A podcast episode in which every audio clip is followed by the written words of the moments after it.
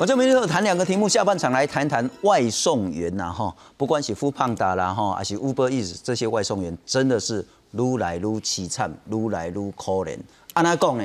进前吼上一单可能够有七十块，啊，今嘛剩四十三块、四十四块，咱来看这张啦吼。本来在二零一九年，富胖达呢在中南部都会区呢一单呢是七十块，那现在改制啦，改制变成什么？一单四十四块，腰斩啊！Uber Eats 呢也好不到哪里去。Uber Eats 在二零一九年的时候呢，一单是六十五到七十五块，这在北极北北极的部分。那现在要砍多少呢？砍成四十三块。那这件事情呢，当然凸显出来，作为一个外送员呢，他在薪资上呢会有非常严重的冲击。因此，在今天呢，他们要组成叫做全国的外送员的产业工会，来去跟这些平台业者有一个彼此抗衡的力量。会不会改变？下半场好好来谈，上半场来谈疫苗的问题。疫苗呢，现在在这两天最新的通报是又有一例的严重不良反应。这是一名六十多岁的男性，在接种 A Z 疫苗十六天之后，有呼吸道症状，有出疹症状，那疑似为血管炎间质性的肺炎，现在在加护病房治疗当中。跟疫苗之间的关联性，现在不能说得清楚，必须要在这两天呢专家会议讨论之后呢，可能要收集更多的证据，才能去做一些研判。那现在会有几个大的问题是说。到目前为止，咱台湾已经进差不多三十几万的这类叫做 A Z 疫苗，打了多少呢？打了三万多剂。换句话说呢，只打了十分之一。这个是有有效期限的哈，这不是讲你坑冰箱也在坑就过诶，五月底就过期了。万一打不完，真的爱透杠，真的要丢掉吗？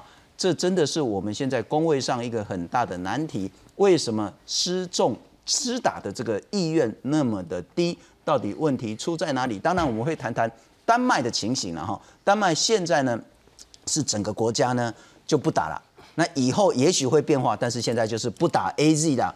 A Z 真的要去做一些风险的评估控管吗？上半场好来谈这个题目，介绍两位特别来宾。首先欢迎是国家卫生研究院感染症与疫苗所的研究员周彦彤周老师。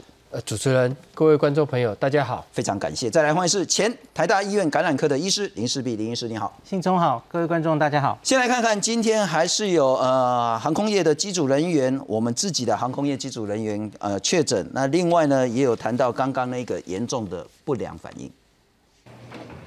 国内新冠肺炎再添两名确诊病例，两人皆为国籍航空的货机机师。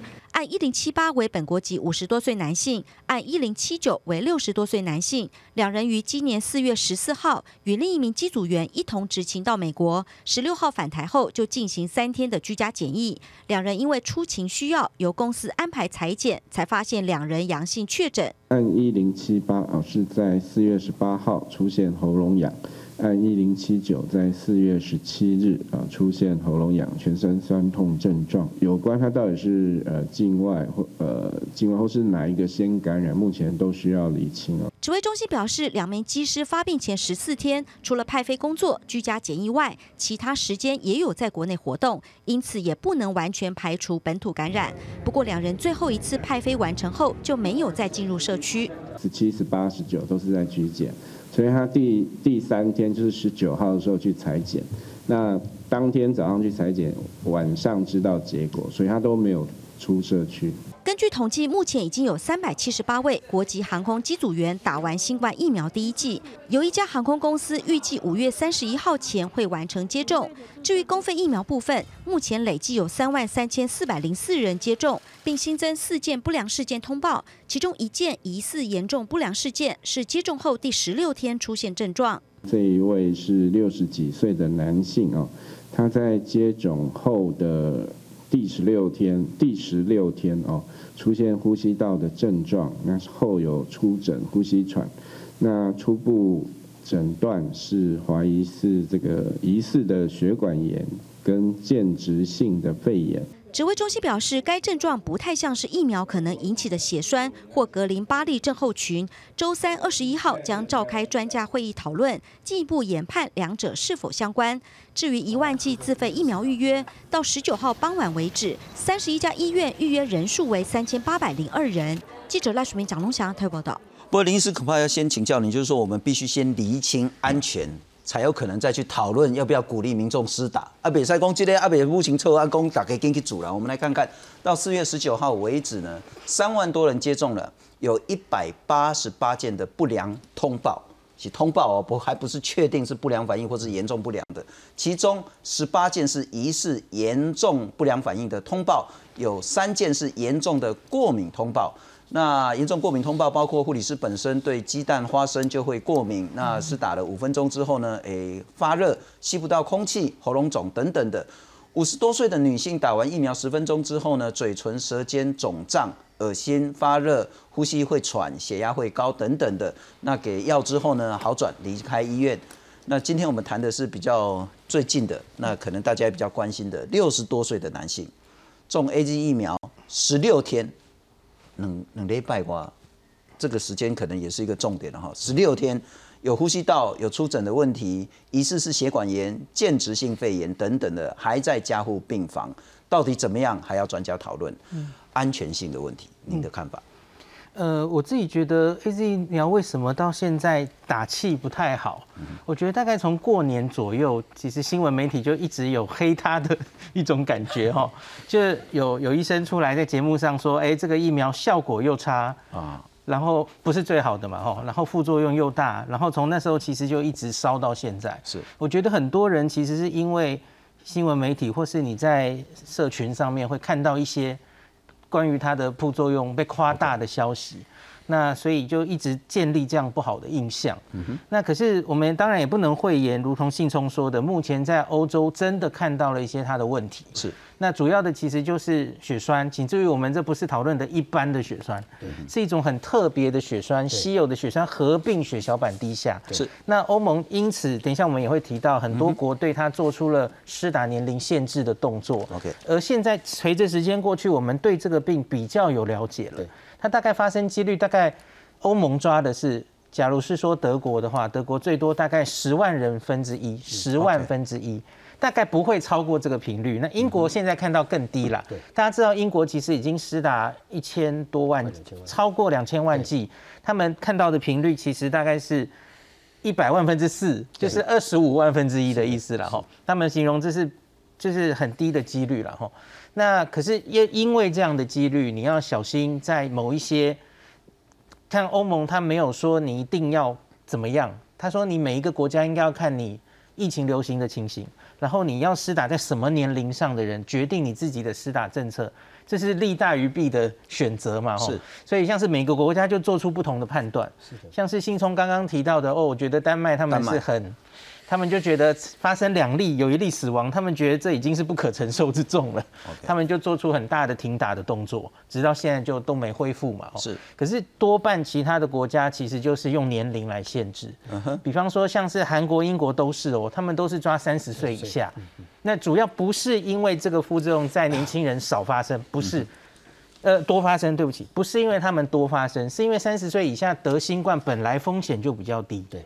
他们重症随后住院死亡的几率本来就比年老年人小很多，是，所以你假如让这群人呈现这十承受这十万分之一稀有血栓的风险，他们算一算觉得可能不值得，要权衡轻重，所以这是为什么世界各国现在定出不同的限制标准的原因。这个逻辑怪怪的哈，会吗？会吗？你年轻的人风险比较低，应该可以煮在丢啊。呃，不是，我说的是染疫之后的风险比较了解。不过，不过我想请教了哈。嗯嗯。呃，所以我们简单讲，因为刚您谈了很多。嗯嗯。我们可不可以直接请教您，就是说，你认为，A G 不比辉瑞，嗯，不比其他任何厂牌，当然不用打到讲到科兴了哈，科兴已经那个已经死了蛮多人，不比像是其他的辉瑞啊这些的更加危险，你不认为这样？不比它危险吗？嗯，不不应该这样说。我应该先说，我先说好处好了。OK，因为其实现在这几个疫苗已经都施打上千万的人，嗯，但其实都已经有非常大量的资料让我们评估它的利弊得失。我们先说好处，其实好处都非常明显。对，像是英国、以色列，甚至现在美国也打得很快哈，其实都已经在现实生活中，不是只有临床试验，看到它真的可以非常有效的压抑。重症，是压抑那整个流行的曲线。以色列超棒的，他们已经可以戴口罩了哦。那可是副作用呢？副作用同样其实也观察到非常多。那就是我觉得 A Z 的确观察到了一个很稀有的副作用。那这个副作用真的不能等闲视之，因为它死亡率还蛮高的，目前看起来可能有两三成，它是免疫相关的一个副作用。是。那可是其实它也真的很低呀，十万分之一。而且大家不要忘记了，你假如得了新冠病毒感染，你本身就可能会得血栓。对，这是这一年来一再被验证的事情。所以你假如因为担心血栓而完全不敢碰这个疫苗。这其实有点像是因噎废食。了解，就是那个十万分之一，就算你不打这个，不管你要不要打，恐怕都还是十万分之一。那可是老实说，那累积到目前为止的，你要真的说安全性的资料，我想真的，因为 A Z 出了这件事，然后最近其实交生疫苗也被烧到了，是交生可能也有类似的问题。那美国正在调查，然后也停打。那所以腺病毒载体也许都有这个问题。那 n R N A 相对来说。没有发生一个比较奇怪的危险的讯号。不，因为国外其实当然还是跟体质啦、跟施打率啦，还有跟其他的部分都有关。但我们回到可能也有关系。台湾自己的部分，尽管我们只打了三万多人，但我们也打了三万多人。在这三万多人当中，我们出现了通报了一百八十八件。我不知道这个比例你怎么看？OK。再来是在这个比例下。我们看到的这一些所谓的疑似严重不良反应，特别是今天我们谈的这一个十六天呼吸道症状、出诊症状、血管炎、间质炎的疑似问题，呃，该如何看待？我先讲今天这个最新的哈，是因为世界各国已经打了几千万的案例，所以他们像是比方说英国，它是各种巨细靡遗的从全身从头到脚的症状，它全部都会登录。是。这副作用的监测哈，所以就我记忆所及，没有这个血管炎跟那个间质性肺炎有明显的讯号增加的现象。那假如有的话，早就被抓出来了。国外没有这种副作用的案例。对对对对。那所以我觉得就是看明天这个他们会开会，他们会开会到底，因为毕竟是疫苗的专家，他们去看到底机制上有没有可能。了解。以前有没有疫疫苗发生过类似的血管炎的症状？我的记忆所及，好像是。流感疫苗就有有吗？所以我觉得他们会做一个新冠肺炎疫苗没有。呃，国外目前没有，呃，几乎没有在报，没有报这方面的一个。不过同样的，对待科学我们会比较那个畏惧跟谨慎一点啊，你不能说跟没有证据的时候我们就把它排除或者把它纳进。对，总之还是要再去看。那我再请教一下周老师了哈。刚刚那个林医师也谈到，我们现在打了三万多，有一百八十八件的不良通报。那有这一些比较严重的症状，如果相较起不管是其他国家，乃至于之前的像流感疫苗等等的这些疫苗，怎么看待这次疫苗？OK，呃，我先讲之前流感疫苗，呃，之前我大家大概应该记忆犹新，大概是二零一八年那一次，呃，对不起，二零一七年那一次那个国光疫苗的事件，是国光疫苗事件在打的时候，那个时候大概统计大概打个，呃，大概打到两百万人左右。然后那个时候大概两百万人的时候，曾经有出现一例死亡案例，大概是五岁六岁的一个女童，我记得没有错。然后他他们在里面发现的时候，的确有看到有一些像前面刚刚讲，包含护理师，好这个大人在打的，有一些所谓的发烧，然后呼吸喘的一些症状。然后但是他们的因为他的症状很快就恶化，然后死亡。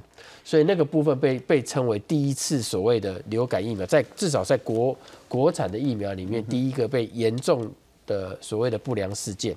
可是后续之后就没有了。但是在那个部分的确有看到有几位也是属于老年者，是他们的确有所谓的心呃心呃心肌炎呃血管炎等等这样子的一个现象。也就是说，这个东西在一般的疫苗。我们呃最后呢排除认为是因为我们打了疫苗以后本身产生的免疫反应所造成的。那这个免疫反应造成的话，不不局限于只有 A Z 疫苗，也就是说在不同的疫苗可能也会产生。所以这种东西的话，我们只能讲说它是一个常态，尤其在疫苗发展上，可能如何要克服这种常态性的副作用，当然有待于科学家再进一步的研究。因为现在台湾全部都是 A Z，所以我们只能谈 A Z。那当然有一些，特别是医护人员，他心里想说：“哎呀，我是不是等辉瑞啊，等莫德纳啊？如果等了之后，这个数字会是很像，还是会很不一样？”好，我我我把最近的哈，呃，丹麦在呃十十四号的时候说他第一枪说他要全部停用 A Z 疫苗。呃，十五号的时候就是礼拜上礼拜四的时候，牛津大学根据他两千万人的一个研究，就是打了疫苗以后，他这个疫苗里面有包含辉瑞、莫丹娜跟 A Z 疫苗三种全部施打的一个结果。然后这边有讲的，他在讲说，我大家可能导播可以看到哈，我这边有特别一个标题写说，辉瑞、莫丹娜或 A Z 疫苗都会产生罕见性的血栓作用。这个在他们的报道已经出来了，然后呢，在我先讲 A Z 疫苗，就如同刚刚那个呃林医师他讲的，百万以百万为等级里面，A Z 的话，他们测试在英国是有五个人严重血栓作用，然后呢，莫德纳跟那个辉瑞呢，百万人里面有四个，也就是说，从这些看起来呢，这三种疫苗都会有罕见性的血栓作用出来。比例也差不多，所以比例上是一模一样，百万分之五跟百万分之四。对，OK。所以哈，然后呢，但是他们也同时做了，如果是得到新冠肺炎患者的，一样得到一样会得到脑血栓，每一百万人里面有三十九例会产生脑脑部的血栓。嗯哼，也就是说，两相比较之下，打的这三种疫苗，因为看起来能够产生罕见性的血栓都都有，是只是比例。远比于你如果是新冠肺炎感染的患者所得到的血栓作用的的副作用还来得低，所以呃，从这个数据看起来也是属于利大于弊。对啦，那个就是很重要。我们当然所有事都要风险评估，但是你不能只评估一种风险，你不能只评估说啊，我如果打了 A G 或者我这等等莫德纳、辉瑞，我会不会发生血栓？我会不会有时候严重过敏反应的这个几率的风险？你只看这个。你还是得看说，哎，阿板不离我哪去感染着新冠肺炎？对，当然。我死的那个风险啊，这两个风险一起摆起来，哪一个比较低？这个才叫风险评估。不过我们来看看，这个是马马上出现的了哦。现在除了所谓的那个公费接种的那几类对象之外，也开始开放一般的民众。虽然现在讲说商务人士啊、出国留学啊、工作啊、就医等等的，其实哈，一般人你只要是能够去那个预约登记，医生不反对的话，你大概最多最多花六百块，有可能花花五百啦，就可以打到这个 A Z 的自费疫苗。要预约，那现在我们遇到一个比较大的问题，要不要去打自费的 A Z 疫苗？第二个问题，我们来看看下一张。现在呢，我们 A Z 的疫苗呢，COVAX 给我们的呢，现在已经给了大概二十万剂了哈。那再来，先前我们在很早的时候，三月的时候就已经拿到了十一万剂，换句话说，我们拿到了三十三万剂的三十万剂左右的 A Z 疫苗，只打了三万剂，啊，这有遗憾的呢，这怕不料都要整个要丢掉了。我们来看看接下来该怎么办。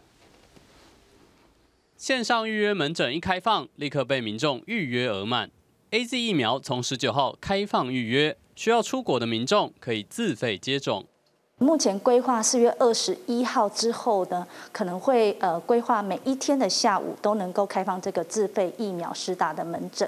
那目前呢有在规划说是不是呃一个诊就是可以容纳一百个人？开放自费预约第一天，民众相当踊跃。指挥中心表示，自费疫苗将会试出一万剂，提供五千人施打。这个族群就是打到呃呃。就是超过，就几乎快到五千人，但我会评估再扩大，提供更多的疫苗，自费的疫苗。由于国外传出许多不良反应事件，也有民众对 A Z 疫苗还有疑虑。暂时应该还是会先观望，看一下状态，因为因为国际的状态其实测试的结果还是很不稳定。就算有了疫苗，国际疫情依然持续延烧。巴西不止疫情恶化，P1 变种病毒又再度变异。专家担心，新的变种病毒传染性和抵抗力会更强。Each week there is a grim new record of deaths and infections. The hospitals are overflowing, and yet there is still no coordinated, centralized response. Health workers are physically, mentally, and emotionally exhausted. 在亚洲的印度，十九号确诊超过二十七万例，创下历史新高。 首都新德里更已经宣布周末实施宵禁。记者综合报道。啊，林医师，我们先不谈说会不会打得完了哈，先谈说，那如果你的亲朋好友或是以前你的一些病患，或是你认识的人说，林医自师啊，费哈，要不要自费花个五六百块去打一下 A Z？嗨，你怎么建议？哎，我觉得台湾现在真的大家兴趣缺缺的原因，真的就是你遇不到病毒，我们疫情实在是控制的太好了，所以因此才没有这种急迫性。是因为除了台湾之外的地方，社区就是或大或小的传染，所以政府跟你说明这个利大于弊是非常非常合理的，是那个风险都可以算给你看的哦。可是我们连医护人员，其实大家其实守得非常好。我们这一年也不过就是出了布逃这一件事，啊哈，那我们知道这个病人在哪里，我们好好的防护，大家都不会受到感染。是所以连医护人员，我觉得像我周边的同温层，大家都犹豫。打的也不多了。对，那大家有看到数字嘛？打的真的不太好哈，也许十 percent 左右。然后大家也许有在等莫德纳的心态，因为你想想就一直跟我们说五月就来了嘛，你说的是五月，那我就等等看，现在都四月啦。那所以我觉得对一般人来说，真的又更好像没有切身的关系。那我我的确有一些人兴冲冲的去打了，可是他们心里想的是，我打了我就可以出国。可是我常常会不小不忍心戳破他们，就是我觉得我们正式到回国不用隔离十四天，可能还要一阵子，因为照阿中的。的一个计划嘛，是希望我们可以全部人达到有群体免疫的六成，我们大概才会减低是回国之后这个隔离的天数。不过我们一直一直讲很清楚，你打了疫苗不是说你就不拜金身了呢？对，当然不是不是金钟罩，就是说你口罩还是要戴，社交距离还是要有，你只是打了疫苗，所以一般民众就重会觉得比较低而已啊。民众就会更会觉得，因为这是评估利大于弊，利的时候，啊我们假如没有办法遇到病毒，那大家想的就是我会不会因为打了这个疫苗，我回国就不用隔离？像像机组员现在想的是这件事嘛，哈。那所以假如恐怕还要一段时间。对现在对对对不过等一下再请教林医师那个国其他国家的问题。不过我先请教一下周老师了哈，我们来看看，如果是这个情形的话，民众大概也清楚利大于弊，但是我就没有那么强的迫切性嘛哈。我们来看看现在其实打的情形真的是不好了，那公摊倍真的打的情形不好，三十多万打了三万多，打一成而已。那现在所以开放民众可以打。那不过呢，指挥中心讲得很清楚哦，如果你有在吃避孕药，或者是说也许停经有在吃那个荷尔蒙的部分，了血栓，你中间要隔，不是说不能打，你要隔一段时嗯间。要停药。好，那问题是，如果五月底打不完，这三十万剂都要丢掉吗？是的，呃，因为我们现在的规定，呃，尤其疫苗在制造的一个规定里面，呃，就是一个概念说，如果这个安定性测试，你如做到多少个月，我们就只能够啊做多多呃什么样的一个有效期，这是规定的。所以那目前的话，呃，因为时间上的赛跑，所有任何的疫苗，目前为止都以六个月，就是半年为期限。所以这个半年期限的话，包含辉瑞的、呃那个莫德纳的，还有 A Z 里面，它大概因为都以六个月为一个有效期限的一个设计。所以呢，如果没有时间到就丢。就是丢。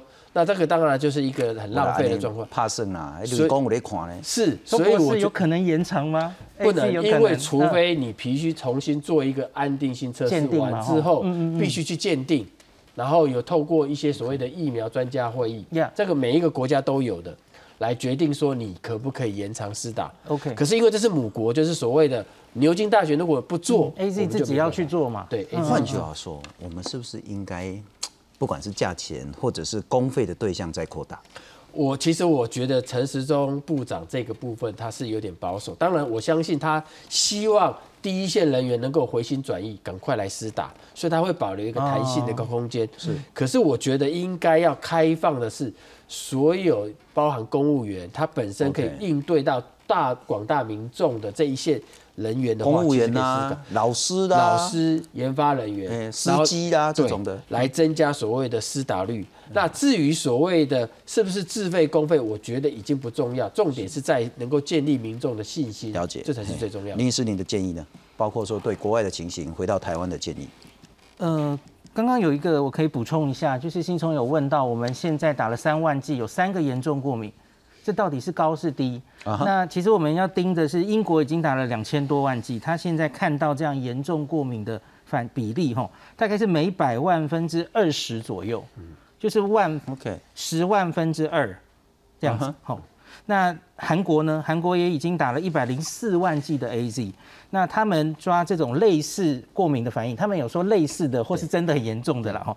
类似的话大概一百零三例，是严重的话二十六例，所以这样算起来哈，你算怀疑的大概是万分之一左右。那所以我们目前看到的数字大概也是一万个有一个，那跟韩国看到的差不多，都差不多。我们并没有特别多就是了。是是是。那所以以这一方面来说，大概安全性还好。哦，而且这种严重过敏反应不是我们最担心的副作用，是它都是可以很快的急救或给药就处理回来的哈。是，不过我们还是要必须强调了哈，就是说打疫苗最最重要的是保护自己。对。打了疫苗之后，所有的数据都跟我们讲，如果同样罹患新冠肺炎的话，有打疫苗的人发生重症的几率就会低很多很多。这个是一个最重要的资讯，作为大家参考。